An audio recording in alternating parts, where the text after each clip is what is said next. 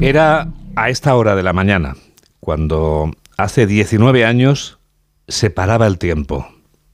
Era cuando la vida se detenía para quienes viajaban en tren, camino de un día más de quehaceres y de sueños.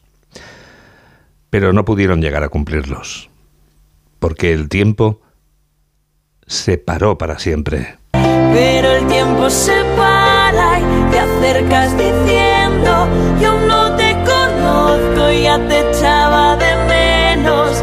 Cada mañana rechazo el directo y elijo este tren. Y ya estamos llegando, mi vida ha cambiado.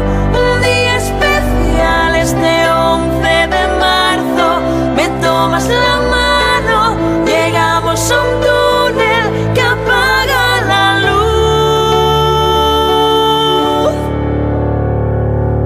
Que la luz que se apagó en aquel túnel nunca se apague en nuestro recuerdo.